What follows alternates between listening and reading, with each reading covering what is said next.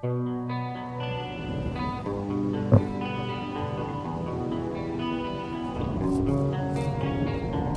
will not be pushed, filed, stamped, indexed, briefed, debriefed, or numbered.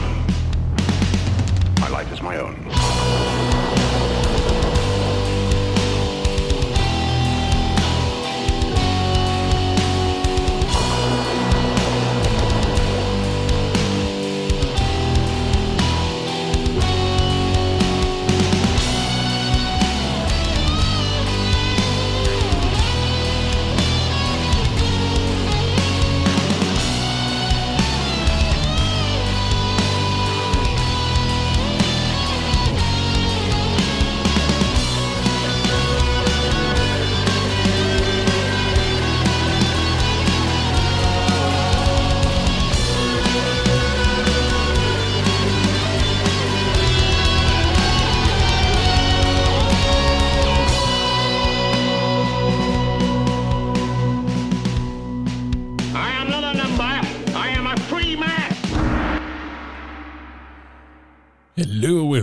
Salut tout le monde, j'espère que vous allez bien. Juste d'entrée de jeu comme ça, si ma voix semble un peu plus d'outre-tombe que d'habitude, c'est qu'on est très tôt le matin. En fait, c'est un peu ça l'histoire de mes derniers temps, c'est que j'essaie de trouver du temps pour enregistrer les podcasts. Pas le matériel qui manque, c'est le, temps pour enregistrer parce que maintenant j'en ai un lundi avec Yann pour Patreon. J'en ai un le mardi qu'on fait euh, avec Vincent Gelozo euh, qu'il faut que je monte pour YouTube, euh, pour le, fil RSS. Donc, si vous cherchez sur euh, Spotify, Apple Podcasts, Google Podcasts, le trio économique, ou si vous cherchez Yann Sénéchal, ou je pense même si vous cherchez Vincent Gelozo, vous allez sûrement le trouver. J'ai ce podcast-là qui se dure souvent une heure et demie, deux heures, là, en tout et partout. J'ai le mardi à la radio, euh, à Radio Pirate, et j'ai le, le- le jeudi ou le vendredi euh, la chronique de musique. Donc, ça, ça commence à me prendre pas mal de temps. Euh, Puis là, ben, ce qui arrive, c'est que au moment où je vous parle, je tombe en vacances. En fait, je vais être en vacances deux semaines. Donc, ça va être plus tranquille de mon côté, réseaux sociaux et aussi là, au niveau du podcast. Là. Donc, j'ai j'ai, j'ai es- espacé un peu là, maintenant le temps des épisodes. Là, Euh, ça, va, ça risque d'être comme ça pendant quelques semaines parce que là. J'étais, vraiment débordé. J'avais vraiment plus le temps de faire un podcast méthodiquement chaque semaine. Donc, euh, en même temps, ben, je veux pas non plus en faire juste pour le concept d'en faire, puis qu'après ça, c'est la, qualité et, comme saut. Donc aujourd'hui, on a un épisode et euh, le prochain podcast, ou peut-être l'autre d'après, je ne sais pas encore, euh, on n'est pas tout à fait rendu à 5 depuis la, mon entrevue avec, euh, avec M. Rapkin ou sur le conflit israélo-palestinien. Si vous avez manqué ce podcast-là, allez l'écouter. Vous allez voir une perspective très originale de la part d'un d'un- intellectuel juif plutôt, je dirais, hostile ou disons qu'il y a des grosses réserves par rapport à, l'État d'Israël. Donc, c'est une perspective assez intéressante qu'on n'entend pas vraiment euh, souvent. Euh, donc, c'est ça, dans, dans, de- dans un ou deux podcasts, je vais vous euh, faire entendre un extrait. Ben, en fait, je vais vous faire entendre un des podcasts que je fais avec Yann euh, pour le- les membres du Patreon. Là, il va être disponible pour tout le monde parce que beaucoup de gens me disaient dans le podcast euh, Ouais, dans tes invités, tu n'as jamais eu Yann, ça serait le fun que tu aies Yann. Fait que euh, invite Yann, puis euh, ferez un podcast ensemble. Fait que là, je vais avoir mieux que ça, je vais avoir Yann et Éric Duhem.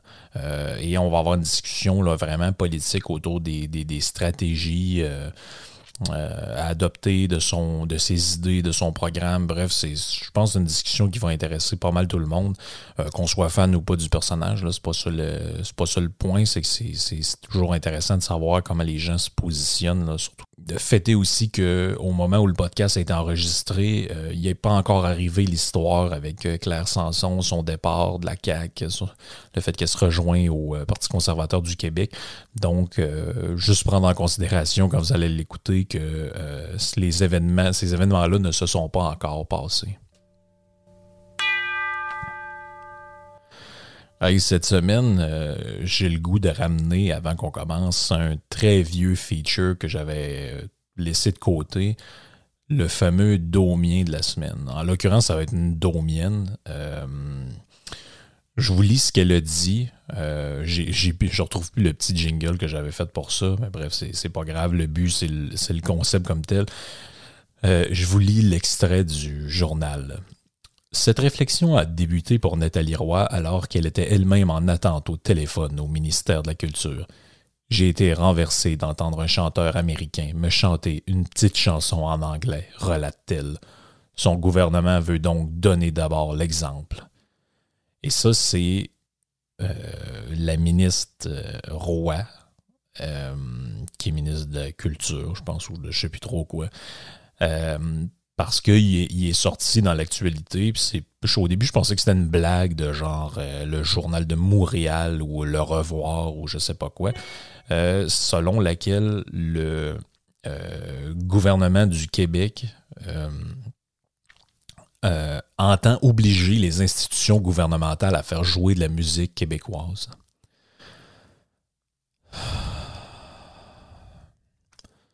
Comment je vous dirais bien ça? Notre côté ceinture fléchée a comme aucune limite, on dirait. Hein. C'est comme c'est comme si ça finit jamais. En fait, il n'y a, jamais. En fait, le, côté ceinture fléchée de ce gouvernement-là est un peu comme le côté environnementaliste de certaines personnes. Tu as bien beau leur proposer le plan que tu veux, ce sera jamais assez. Mais je comprends pas je comprends pas où ils vont avec ça. Là. Je vois pas pourquoi, si vous allez à SAQ acheter une bouteille de cognac ou de gin, le fait qu'ils jouent de la musique québécoise, ça change quoi que ce soit dans la vie de qui que ce soit?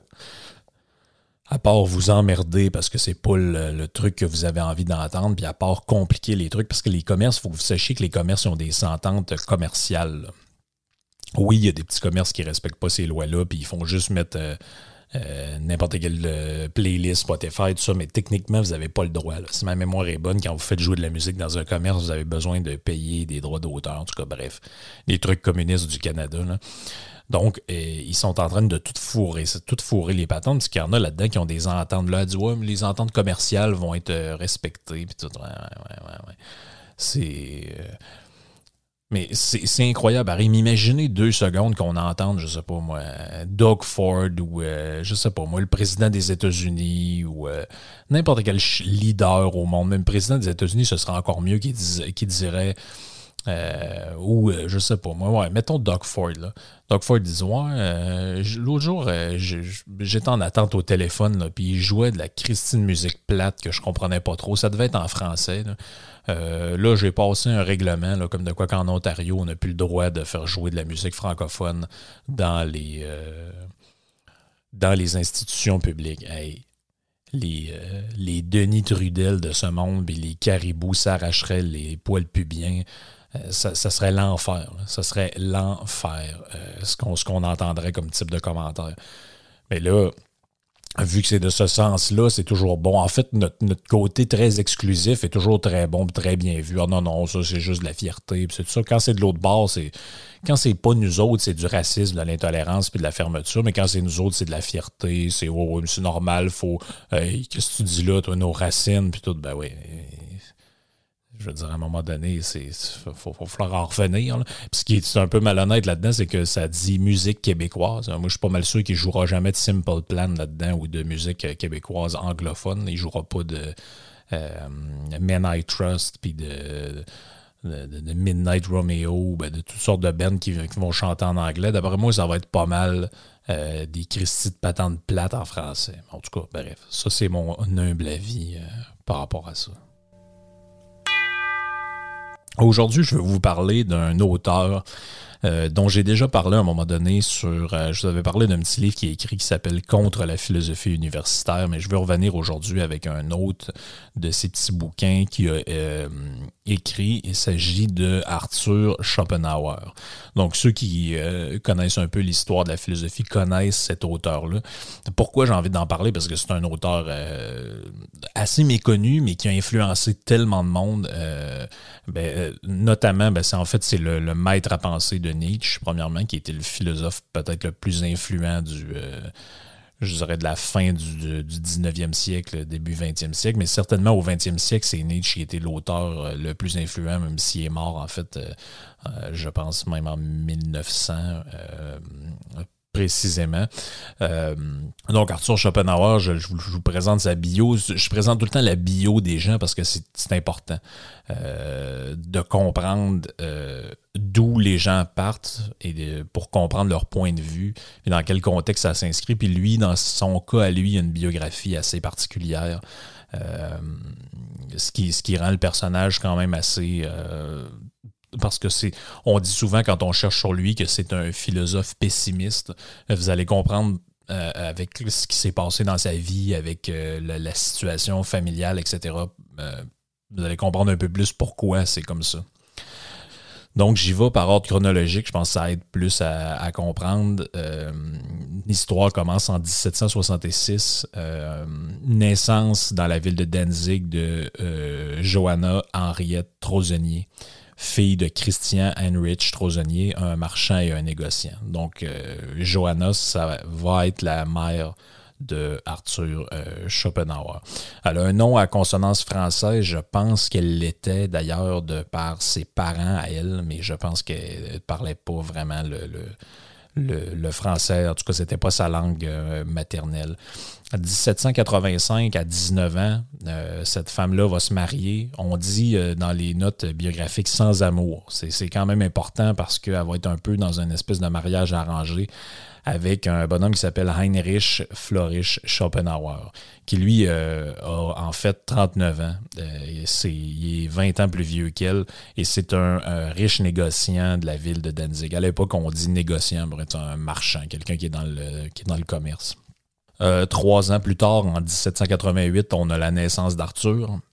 Arthur vit une enfance un peu, je dirais, sans, sans rien de spectaculaire à l'âge de 9 ans, en 1797, on va le placer en pension chez un ami du père euh, qui reste à Havre et on va lui apprendre le français.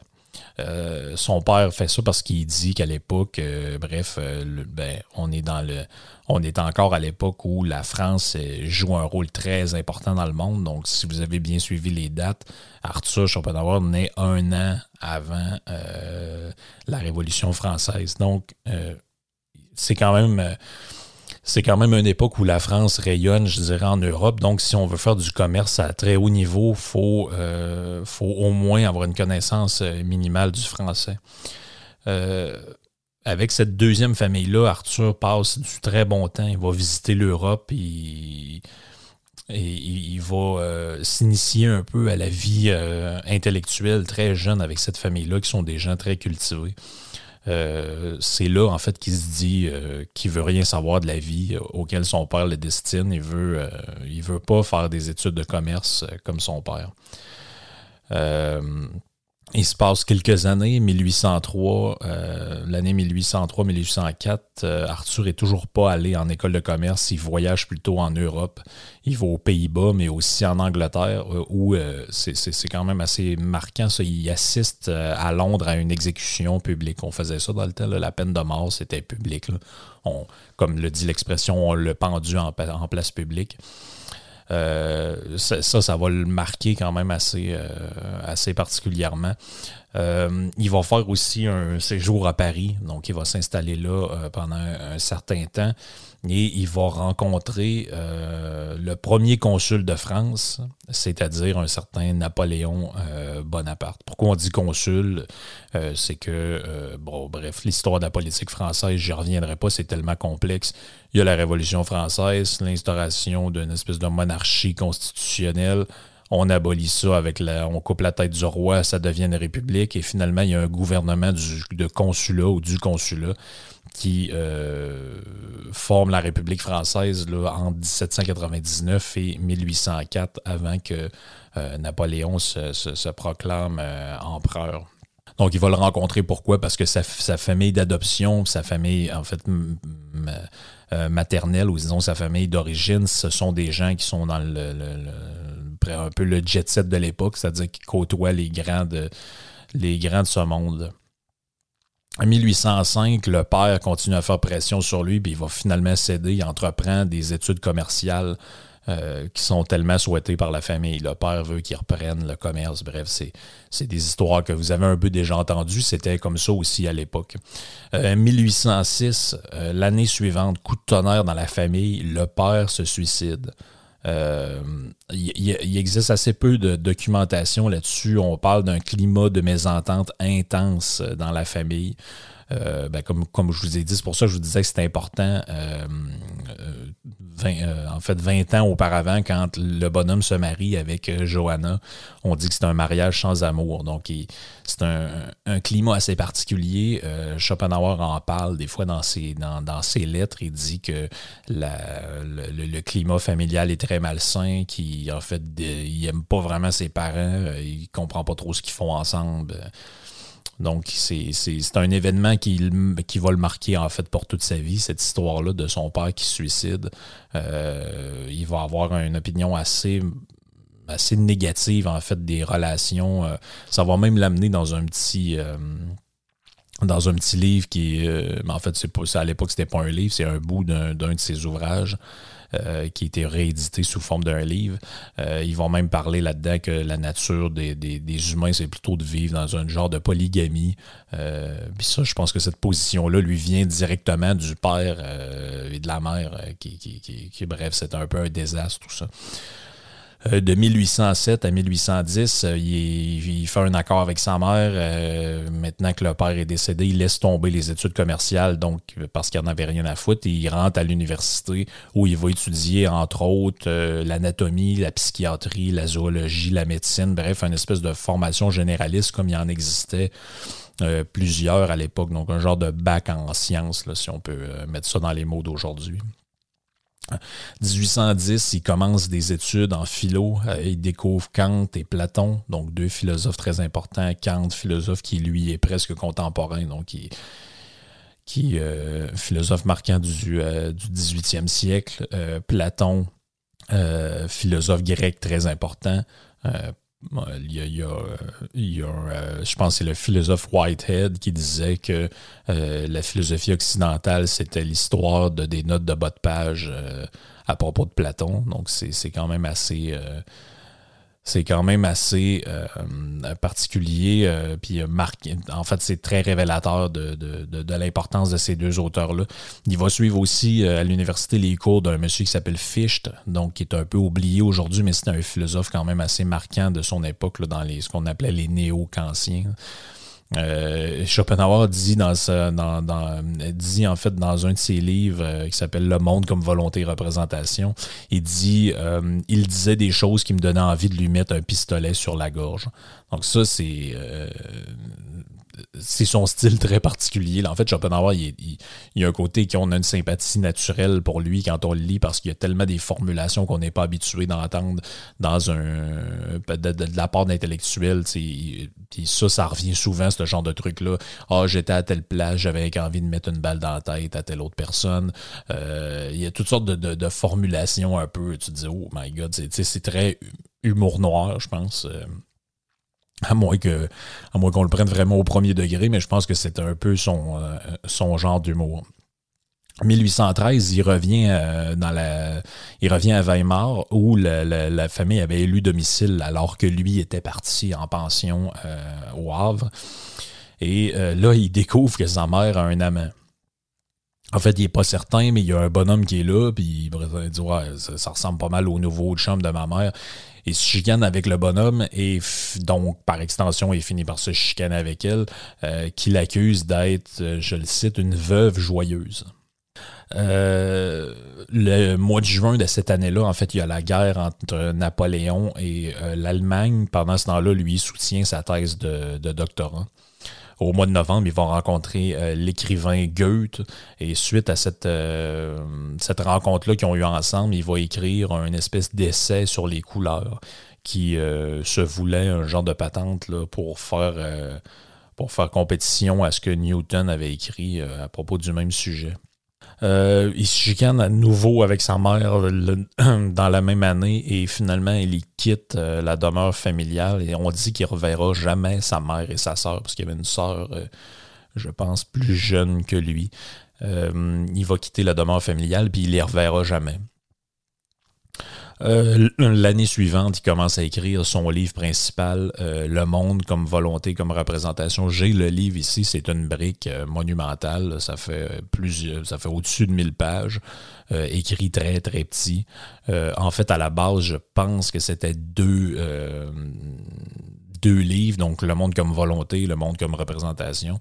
Et finalement, ça a été il a, pris la décision de, mettre ça en, un seul livre, mais c'est monstrueux. Puis, comme je disais un peu dans le podcast que j'avais fait sur la pensée systémique, c'est un livre euh, je, je reviendrai, je, peux pas aller dans le détail de toute la pensée de Schopenhauer, mais bref, c'est un livre qui euh, vous, ouvrez à peu près par n'importe quel chapitre, par n'importe quelle question, parce qu'il y, a un côté un peu thématique. il parle de plein d'affaires là-dedans.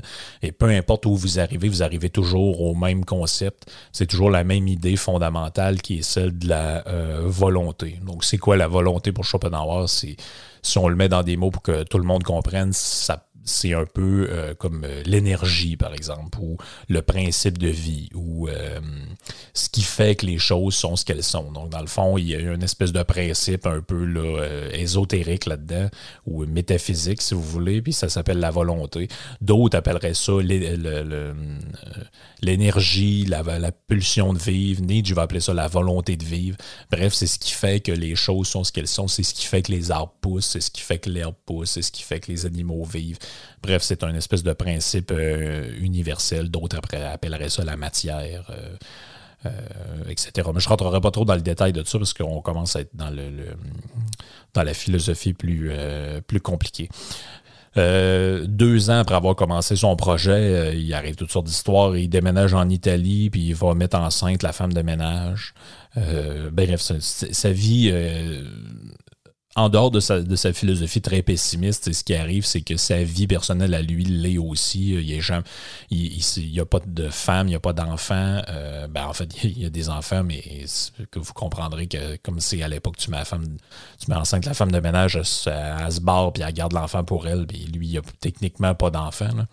Donc, c'est une vie assez particulière. Il se promène d'un pays à l'autre. De 1819, il revient en Allemagne et c'est là qu'il commence une carrière de professeur à l'université de Berlin. Euh, il va choisir de faire ses cours à la même heure qu'un autre philosophe, mais lui extrêmement connu, qui s'appelle Hegel. Et lui, euh, à cause de ça, sa classe est vide, parce que tout le monde est dans la, classe de, Hegel, et ça ça, lui met le feu au derrière. 1827, il décide, parce que là, il est écœuré d'être dans l'ombre de, Hegel, il décide de chercher un poste dans le sud de l'Allemagne euh, sans succès. Euh, finalement, vers 1830-1831, euh, il s'installe à Francfort et on dit qu'il renoue un peu avec sa mère et sa sœur, mais par correspondance seulement. Et puis on n'est pas certain du temps que ça va durer, tout ça. Il vit dans un petit appartement avec son chien et euh, à l'époque, on appelait ça une gouvernante, bref, sa femme de ménage. 1838, la mère décède il l'a pas revu depuis euh, début 1800 euh, quand il s'est sauvé euh, de la maison familiale parce qu'il n'en pouvait plus de, la, de la mer. de 1843 à 1851, on arrive plus vers la fin de sa vie. Arthur essaie de faire décoller son livre. les ventes sont assez mauvaises. il comprend pas pourquoi. Lui, il pense qu'il le, plus grand génie. Il pense que Hegel, c'est un, c'est un, un, escroc. Toutes les autres, c'est des escrocs. Lui, il le, l'esprit par excellence euh, de, la philosophie moderne, mais ces trucs fonctionnent pas vraiment. Il sort un deuxième petit livre qui est en fait un recueil de toutes sortes de textes qui n'ont pas été euh, retenus pour le premier, qui s'appelle Parerga et Paralipomena. Donc c'est un, une expression latine qui veut dire en gros euh, le restant, les restes, les miettes et le restant. Donc, c'est un petit recueil de textes puis de réflexions. 1853, euh, il arrive vers la fin de sa vie. Euh, c'est là qu'il commence à avoir un peu de notoriété. Il y a même quelques disciples qui vont tourner autour de lui puis qui vont être assez impressionnés par lui. Euh, en 1859, il va publier la troisième édition de son livre principal. Là, c'est là, je vous dis, il commence vraiment à être plus connu, puis on, commence à reconnaître ses écrits, puis sa, qualité d'auteur. Mais euh, malheureusement pour lui, il ne jouit pas très longtemps de cette popularité-là parce qu'en 1860, le 21 septembre, il décède à l'âge de 72 ans. Donc, pourquoi on parle de lui aujourd'hui, c'est qu'il a écrit un petit euh, texte très amusant qui, je pense, vient des. Euh, fait partie à l'origine des, des, mais euh, ça a été rédigé vers 1830 mais publié juste après sa mort en 1864. Donc, non, effectivement, c'est un, comme un genre de texte un peu oublié qui s'appelle L'art d'avoir toujours raison. Euh, moi, j'ai ce petit texte-là, quand je suis tombé dessus la première fois, il m'a toujours fait rire. J'ai toujours trouvé ça intéressant. C'est un texte qui est euh, en même temps, euh, je dirais, technique ou pragmatique, mais en même temps qui est sarcastique. C'est-à-dire que Schopenhauer, là-dedans, en même temps qu'il donne vraiment des techniques pour avoir toujours raison, il les donne en se disant dans le but de dans le but de montrer que c'est un peu ridicule, en fait, les gens, les types d'arguments qu'ils utilisent pour avoir raison, puis il explique la mécanique derrière le fait de. Pour moi, c'est ça qui m'intéresse. Il explique vraiment la mécanique derrière l'idée que les gens veulent toujours avoir raison dans un débat. Il explique pourquoi on débat, pourquoi on s'en prend les uns aux autres, euh, alors que des fois même on a les mêmes idées sans trop s'en rendre compte, ou on sait qu'on a tort alors qu'on pense que l'autre a raison, mais on va quand même débattre. Mais il, explique, essaie d'expliquer un peu tout ça là-dedans. Donc il expose une série de stratagèmes qui permettent de l'emporter dans des débats. Lui, à l'époque, il utilisait le mot controverse, mais c'est un débat. Il dit tout ça, ça se passe indépendamment de la vérité du point de vue qu'on soutient. Donc, dans son texte, si vous le lisez, il utilise deux termes euh, qui, sont, vous sont peut-être pas familiers, la dialectique et la logique. Euh, bref, le raisonnement logique, c'est par exemple basé sur des principes euh, élémentaires. on ne peut pas être en même temps quelque chose et son contraire. la fenêtre ne peut pas être ouverte et fermée en même temps. On comprend l'idée? Euh, donc, les règles élémentaires de la logique, je ne m'attarderai pas trop là-dedans parce que ça va être long. Et la dialectique, c'est l'art du discours. C'est l'art de, euh, euh, c'est l'art de débattre soit de manière logique ou de manière non logique. Donc, c'est deux mots qui ont quand même un, sens, mais bref, c'est pour vous, les expliquer un peu si jamais vous lisez le petit texte.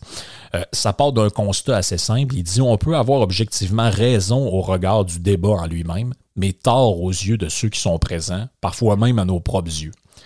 Il dit par exemple, ça se peut que votre adversaire réfute la preuve que vous ameniez pour soutenir votre point. Ainsi, la réfutation peut être bonne et laisser l'impression que l'autre a raison, même si en réalité votre point était quand même vrai. Donc, il dit, mettons, vous avez deux personnes qui débattent sur peu importe quoi, je je sais pas, les armes à feu ou euh, peu importe. Prenons ça, prenons cet exemple-là, les armes à feu. Donc, vous avez deux personnes qui parlent euh, de la réglementation des armes à feu. La personne qui est contre la réglementation amène une espèce d'étude et elle prétend que ça justifie euh, que la, réglementation, en fait, cette étude-là montre que la réglementation est inutile. L'autre personne lui euh, rétorque qu'il a mal compris l'étude et qu'en fait, elle dit exactement le contraire. Donc, ça laisse l'impression que cette personne-là a gagné le débat. Peut-être, alors peut-être que en réalité, il y a plusieurs autres études qui montrent que le gars avait raison. C'est juste qu'il a choisi la mauvaise étude ou il a mal compris ce qu'il lisait pour étayer son point de vue. Mais ça ne veut pas dire que quand vous gagnez un débat ou que vous avez raison sur quelqu'un, en réalité, vous avez réellement raison au niveau des faits.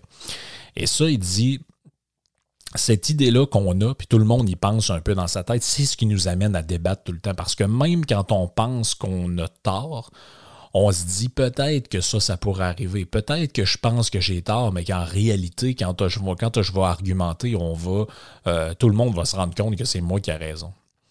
Et il dit là-dedans, ça c'est ce que je vous disais, le côté très pessimiste de Schopenhauer, il dit le débat vient de la médiocrité humaine.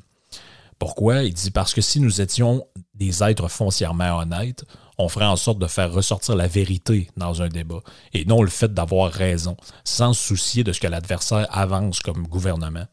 Il dit si nous étions si nous n'étions pas naturellement vaniteux, nous penserions d'abord et parlerions ensuite. Donc, dans le fond, vaniteux, euh, l'amour de, l'amour de soi, la vanité, dans le fond, le fait qu'on veut être meilleur que les autres. Donc, c'est notre vanité, notre amour de nous-mêmes qui nous pousse à renchérir, donc, dans le fond, à continuer dans le débat là où nous avons tort et à refuser d'admettre ce qu'avancent les adversaires.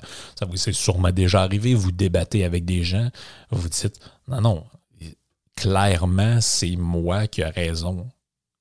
Mais la personne ne démarre pas de son Christi de pointe. Je ne sais pas, moi, vous avez étudié, vous, dans le cadre de votre travail, quelque chose par rapport à un point bien précis de loi ou je sais pas moi de mécanique quelconque ou quelque chose de très concret que vous connaissez, vous savez absolument que vous avez raison. Puis là, vous parlez avec un oncle, une tante, un cousin et cette personne-là démarre pas de son Christi de préjugés ou de son histoire. Vous dites, ouais, mais arrête, c'est moi qui. Vous savez qu'elle a raison, mais elle démarre pas de ça. Mais ça, c'est l'amour propre qui fait ça. C'est que la personne refuse de vous donner raison parce qu'elle se sent diminuée en le faisant. Il disait il faut quand même excuser que cette malhonnêteté-là n'est parfois pas consciente parce que on croit euh, souvent fermement à la vérité de ce qu'on dit. Votre, votre oncle ou votre cousin qui s'obstine avec vous, il est probablement en fait persuadé qu'il a raison dans son histoire. Il ne sait pas techniquement qu'il a tort. Euh, quand, je vous disais, parenthèse euh, à part comme ça, quand je vous disais que Schopenhauer est euh, extrêmement important, c'est que avec des petites phrases comme celle-là, cette malhonnêteté n'est parfois pas consciente. C'est aussi quelqu'un, euh, même s'il l'a jamais dit, on sait que Freud a lu Schopenhauer, il, entraînait souvent une, copie avec lui vers le début de sa vie, parce que Schopenhauer a été très influent dans le développement de la théorie de l'inconscient. Il a, il a fait beaucoup de, comme par exemple, je vous disais, le livre qui est écrit, sur le petit texte qui est écrit, qui s'appelle euh, Sur la métaphysique de l'amour, je pense. Euh, où il explique qu'en réalité, les motifs qu'on a en choisissant un partenaire de vie ou en choisissant une personne, on pense que c'est l'amour, on pense que c'est ci, on pense que c'est ça, mais en réalité, il y a des mécanismes euh, qui ont de l'ordre de l'instinct ou bref, qu'on n'est pas totalement conscient de ça. Donc, bref, il n'a jamais utilisé le mot inconscient, mais c'est assurément un précurseur de cette, de cette pensée-là. Il dit lorsque l'adversaire, euh, lorsque l'argument de l'adversaire vous semble juste, il vous vient à l'esprit qu'il faut l'attaquer, pensant ainsi que nous allons montrer ses faiblesses et éclairer notre position comme étant la bonne. Comme je vous ai dit, à cause qu'on sait que des fois, on peut, quelqu'un peut avoir raison sur nous au niveau d'un point précis, malgré qu'on ait quand même raison. Donc on dit ouais, son point a l'air bon, mais je vais continuer à renchérir parce que probablement que c'est quand même moi qui ai raison. Et il dit de cette façon, la faiblesse de notre intelligence et la perversité de notre volonté se soutiennent mutuellement. J'adore ces formulations de ce type-là. Donc, pourquoi la perversité de notre volonté? Parce que le but qu'on a en arrêt de tout ça, c'est pas de chercher c'est quoi la vérité, c'est d'avoir raison. C'est toujours le même but qui revient. Donc, on résume.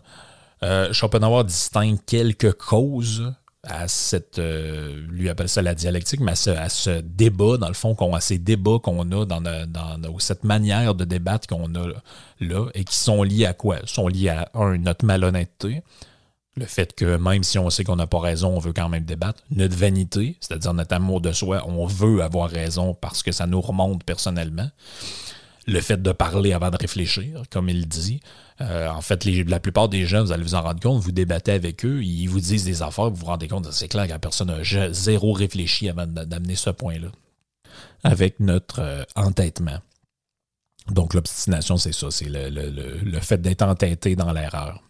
Une autre des causes, c'est que l'expérience, comme je l'ai dit, nous enseigne que des fois, nos arguments sont réfutés, mais ça se peut qu'on trouve un nouvel argument qui va finalement nous donner raison. Et donc, le fait qu'on généralise cette observation-là, donc on se dit dans notre tête, ben, c'est déjà arrivé que, bon, OK, la personne avait raison sur tel point, tel point, tel point. Tu sais, comme quand tu débats avec quelqu'un, puis là, la personne semble avoir raison, puis là, t'en as un qui arrive et fait Oui, mais en même temps, mettons qu'on le voit sous un autre angle. Et là, tu sais, la discussion s'enchaîne sur autre chose. Bon, ben ça, ça vient du fait que on s'imagine tout le temps quand on débat avec quelqu'un ou qu'on discute avec quelqu'un que ça se peut qu'à un moment donné, on trouve le point qui finit par nous donner raison à nous et pas à l'autre. Bon, il dit comment on fait pour arriver à ça dans un débat?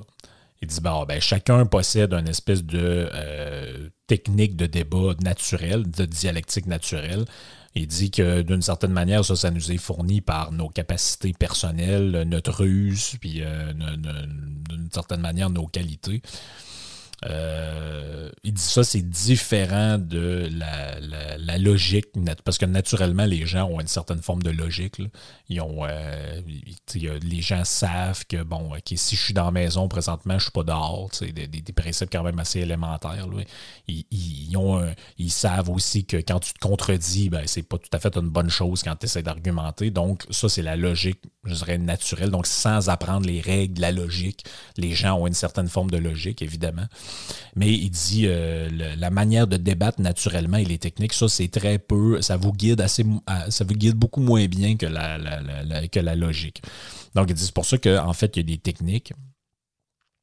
Euh, et euh, c'est ce qu'il va essayer d'amener là-dedans. C'est important de remarquer que le but de Schopenhauer là-dedans, c'est c'est un peu aussi, c'est cynique, c'est sarcastique, mais c'est un, art de repousser les attaques déloyales. Ça, ça fait déjà été fait par euh, Aristote dans un livre qui s'appelle Les réfutations sophistiques ou dans un texte. Je dis toujours livre, mais des fois, c'est pas nécessairement des livres, c'est des textes. Donc, il dit, en fait, quand vous êtes quelqu'un qui débattait, quand vous êtes un philosophe qui, qui, aimait les débats, qui, qui, euh, aimait euh, discourir avec les autres, c'est important d'apprendre euh, la logique, mais c'est aussi apprendre l'art de se défendre quand on a raison. Autrement dit, lorsque votre adversaire et vous êtes honnête, vous échangez avec la logique uniquement, mais lorsque vous et ou votre adversaire êtes malhonnête, là, vous avez besoin de ces techniques-là. Euh, c'est impossible de dire, en fait, ça c'est un point important, de quel côté est la vérité. Euh, on parle d'opinion, on parle de. C'est pour ça qu'en réalité, il y a un débat, parce que les deux parties ne savent pas dans, l'absolu qui a raison. Mais les deux sont convaincus, par exemple, ou ne peuvent, en fait, peuvent être convaincus d'avoir raison. Le débat peut éventuellement permettre de dévoiler ce qui est vrai ou ce qui n'est pas vrai, mais il euh, n'y a rien qui est sûr là-dedans. Autrement dit, le but, c'est d'avoir raison et non pas de trouver la vérité. Ça, c'est important, c'est de distinguer ces deux trucs-là. Donc, le point de départ du débat, c'est quoi? C'est une thèse qui est posée par l'adversaire ou par nous. Quelqu'un amène une idée. Euh, donc, ça peut être quelque chose d'objectif. Donc, dans le fond, je ne sais pas, moi, euh, la personne a dit, ben, euh, le mécanisme de fonctionnement d'un volcan, c'est X, Y, Z. Bon, ça, c'est quelque chose d'objectif. Ou ça peut être subjectif. C'est-à-dire que, ah, ben, moi, euh, je pense que telle personne est comme ça. C'est-à-dire que ça réfère, dans un cas, ça réfère à un fait, dans un cas, ça réfère à une opinion. Donc, on a les méthodes pour attaquer ce que l'adversaire dit. On a soit une réfutation directe euh, par attaque des euh, fondements, c'est-à-dire on s'attaque à, ce que dit la, personne, dans le fond, au niveau de ses arguments comme tel, ou on l'attaque indirectement en attaquant ses conséquences. Donc, par exemple, je ne sais pas, moi, si vous dites, euh, je sais pas, moi, la personne a dit euh, le, le, cannabis, c'est pas bon pour la santé. Là, vous, vous l'attaquez directement au niveau des fondements en disant ben, c'est pas tout à fait vrai parce qu'il y a une étude là-dessus qui dit que X, Y, Z. Ou vous l'attaquez euh, par les conséquences, c'est-à-dire si vous dites, vous pouvez lui dire par exemple, oui, mais là, si on admet que ça, c'est pas bon pour la santé, on va être obligé de dire que l'alcool, ça ne l'est pas non plus, telle autre affaire, ça ne l'est pas non plus, les boissons sucrées, ça ne l'est pas non plus. Et là, dans le fond, euh, tout devient un peu. Donc, comprenez un peu la, la différence entre les deux. Vous l'attaquez directement sur le point ou vous l'attaquez sur les conséquences de ce qu'il est en train de dire. Euh, il fait la liste là-dedans, c'est ce qui est intéressant là-dedans. Il fait la liste de tous les raisonnements qui sont euh, qu'on peut voir dans un débat et qui ont plus ou moins de sens. Le premier, c'est la généralisation caricaturale des positions adverses. Ça, vous voyez tout le temps ça dans un débat politique. Euh, je sais pas, moi, telle personne arrive et dit bah, nous autres, on aimerait ça faire un programme pour pour euh, permettre aux enfants de, de, de, manger avant d'aller à l'école parce qu'il y a beaucoup de parents qui n'ont pas les moyens de, faire à déjeuner à leurs enfants. Et là, l'autre personne va arriver et va dire Ben là, c'est ça, mon adversaire politique, lui, euh, si on l'écoutait, le but du gouvernement, c'est de faire des sandwichs au ballonné. donc, on, on exagère, on caricature les positions de l'adversaire. Euh, le glissement sémantique, ça, c'est une autre technique qui est assez perverse, je dirais. C'est en fait de. Euh, mais ça arrive assez souvent. Ça, c'est d'utiliser un mot ou une expression dans un sens autre que son sens véritable. Un exemple de ça, c'est le fameux usage durant le temps de la pandémie du terme négationniste. Donc, un négationniste, c'est quoi? C'est euh, quelqu'un qui nie le fait qu'il y a eu un génocide ou une tentative de génocide des Juifs en Europe par les nazis pendant la Deuxième Guerre mondiale. Donc, ça n'a pas du tout rapport avec des gens qui critiquent les mesures sanitaires. Mais on utilise ce mot-là. Donc, on, on fait un glissement sémantique, on prend un mot puis on lui donne une autre signification que sa signification réelle. Et là, ben, vous êtes obligé de, vous départir de cette étiquette-là ou de ce mot-là. Vous êtes obligé de vous justifier parce que euh, on vous a collé un terme qui a une connotation. En fait, euh, la personne joue avec le sens des mots en réalité. Euh, on a aussi la technique du passage du relatif à l'absolu, c'est-à-dire du changement de contexte. Donc, vous êtes dans un débat, vous parlez d'un truc bien précis, puis là, tout d'un coup, la personne change de contexte. On n'est plus rendu du tout dans les mêmes affaires, donc ça devient euh, difficile de, discuter à ce moment-là. On a aussi euh, le passage du particulier au général, c'est-à-dire que vous parlez de quelque chose de très, très précis, un petit point précis, et la personne devient avec des grandes considérations générales. Par exemple, je ne sais pas, moi, vous parlez de la consommation d'alcool dans les bars et la personne se met à parler de la quantité moyenne d'alcool que les gens prennent dans tel pays, tel pays. Là, tu dis, ouais, mais c'est pas, pas de ça qu'on parle. Donc là, ça, c'est une manière de. Souvent, c'est une technique qui est utilisée quand je sens que je suis en train de perdre la discussion, en, train de perdre le débat. Je pars du euh, particulier, puis je m'en vais au général, ou je pars du général, je m'en vais au particulier aussi. Euh, il y a aussi une technique qui est assez malhonnête qui s'appelle euh, le fait de déguiser une pétition de principe. C'est un mot compliqué, mais bref, une pétition de principe, c'est quoi? C'est-à-dire qu'on donne un argument qui en réalité est, euh, circulaire ou se, justifie lui-même. je vais vous donner un exemple, vous allez comprendre un peu mieux.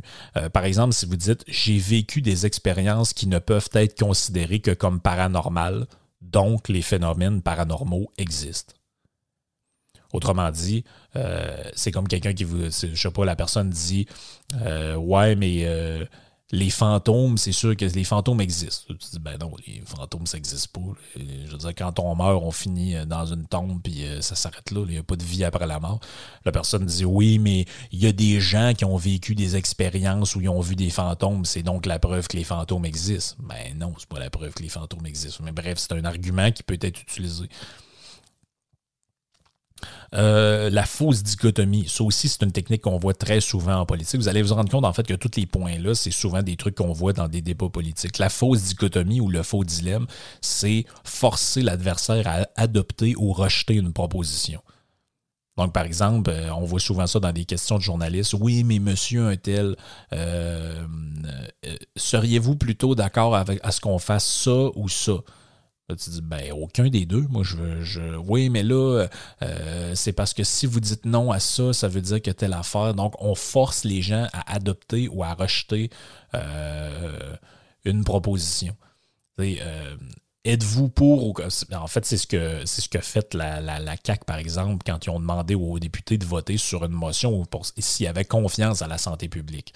Ça c'est un genre de faux dilemme, c'est-à-dire qu'ils savaient très bien qu'en faisant ça, soit les gens disaient oui, on a confiance à la santé publique et donc on peut, on a confiance à la science, puis nous autres, on est sérieux, soit on dit non parce qu'on n'a pas confiance dans la gestion politique de la crise, ce qui fait que après ça, eux autres, ils peuvent vous dire Ah, mais regarde, ils ont voté contre la santé publique, donc c'est des gens qui sont contre la science, etc., etc. Euh, on a aussi la technique du contre-exemple erroné ou non pertinent, ou euh, en fait, c'est d'utiliser un exemple qui n'a absolument aucun rapport avec ce qu'on raconte, mais ça peut donner la fausse perception qu'on a raison. Euh, on a aussi la technique de retourner l'argument contre l'adversaire. Ça, ça arrive très, très souvent. C'est-à-dire que quelqu'un dit quelque chose, là, dit oui, mais ce que vous dites, ça implique que telle affaire. Donc, vous n'avez pas raison, etc., etc. On a aussi euh, l'argument du refus des conséquences. Ça, c'est en fait un argument qu'on entend très, très, très souvent. C'est quelqu'un qui va dire Ouais, c'est peut-être vrai en théorie, mais pas en pratique. Donc, souvent, c'est basé en fait sur euh, pas grand-chose. Oh, là, on arrive dans les trucs un peu plus vicieux. En fait, on a le détournement de l'attention, le fait de masquer les intentions. Euh, ça, ça se décline en plusieurs points. Donc, on a forcé l'adversaire à admettre euh, nos prémices en le confondant par des questions nombreuses et rapides. Ça, en fait, c'est la technique du journalisme. C'est on arrive, on donne 12 questions en même temps, puis là, l'adversaire est un peu déstabilisé, puis il se met à répondre un peu n'importe quoi aussi, l'autre affaire qui est très vicieux, c'est feindre d'adopter les positions de l'adversaire pour mieux les réfuter. Donc, oui, mais mettons que je suis d'accord avec vous, monsieur Untel. Ça voudrait dire que telle affaire, telle affaire, telle affaire. Donc, ça n'a aucun sens ce que vous racontez. Donc, ça, on l'entend aussi souvent.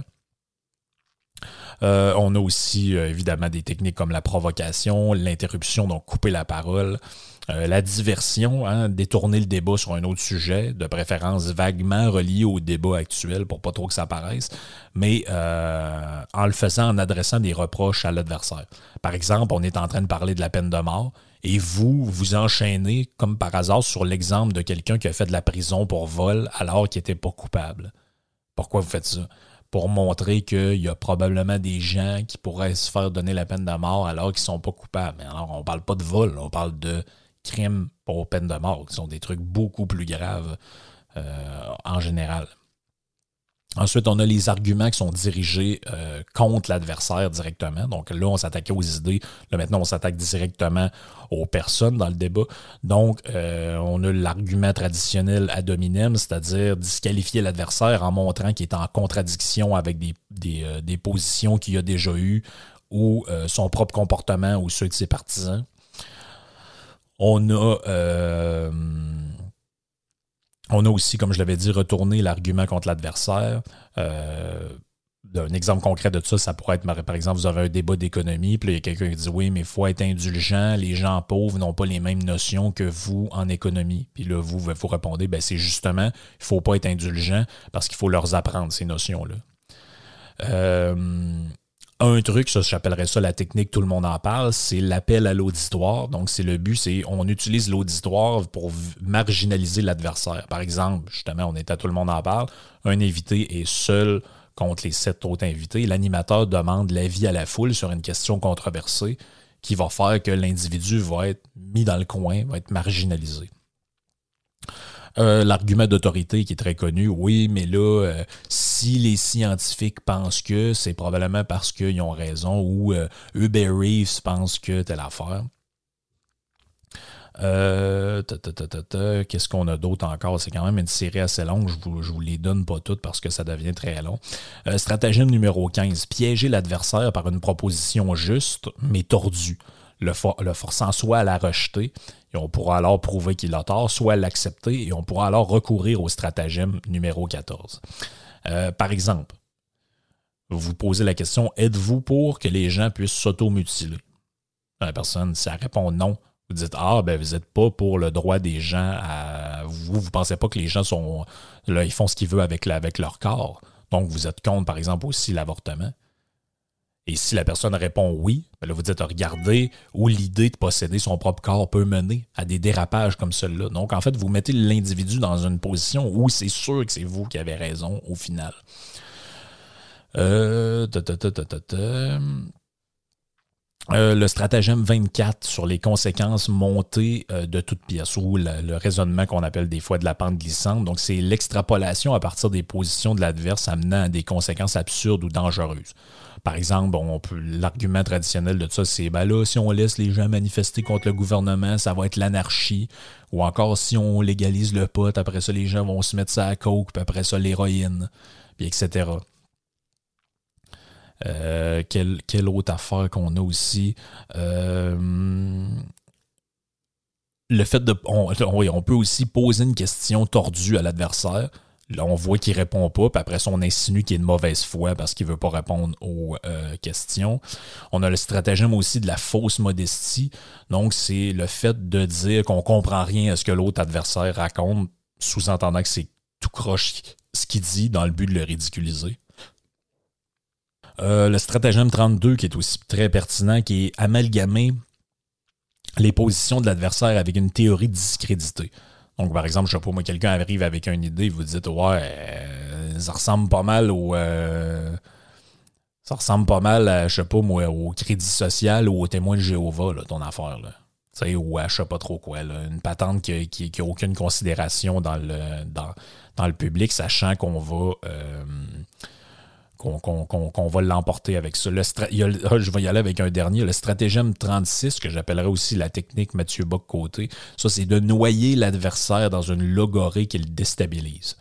Donc là, vous arrivez dans un débat, vous, vous parlez avec quelqu'un, vous savez que la personne est aussi brillante que vous, mais elle n'a pas le bagage technique qui, euh, qui, qui, peut donner... Euh, euh, en fait, elle connaît pas les mêmes mots que vous, donc là, vous savez que vous pouvez la déstabiliser. Donc là, vous allez arriver, vous allez dire Ouais, mais là, si on y va dans une perspective épistémologique, puis blablabla, puis blablabla, puis blablabla, dans un caractère de l'identité de la nation, puis là, vous y allez au fond, là, ben là, qu'est-ce que vous allez faire?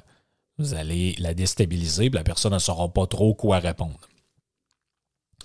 Euh, ben, ça fait pas mal le tour. En fait, il y a encore plein d'autres points, mais ça serait quand même trop long, puis on arrive à 50 minutes de, podcast, donc je vais m'arrêter là. Mais euh, c'est un petit livre très intéressant qui vous montre un peu. C'est intéressant pour plusieurs points.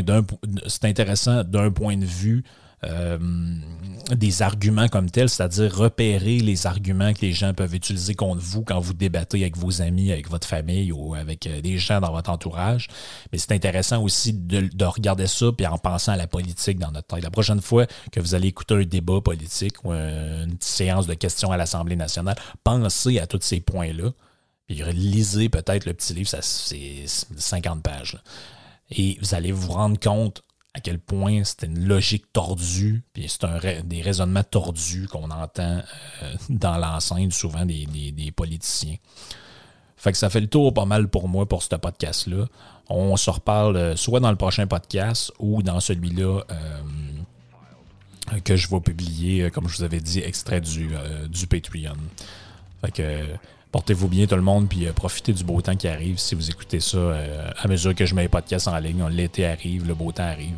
Profitez-en, puis euh, reposez-vous tout le monde. On, on a besoin après l'année de marde qu'on vient de vivre. Ciao.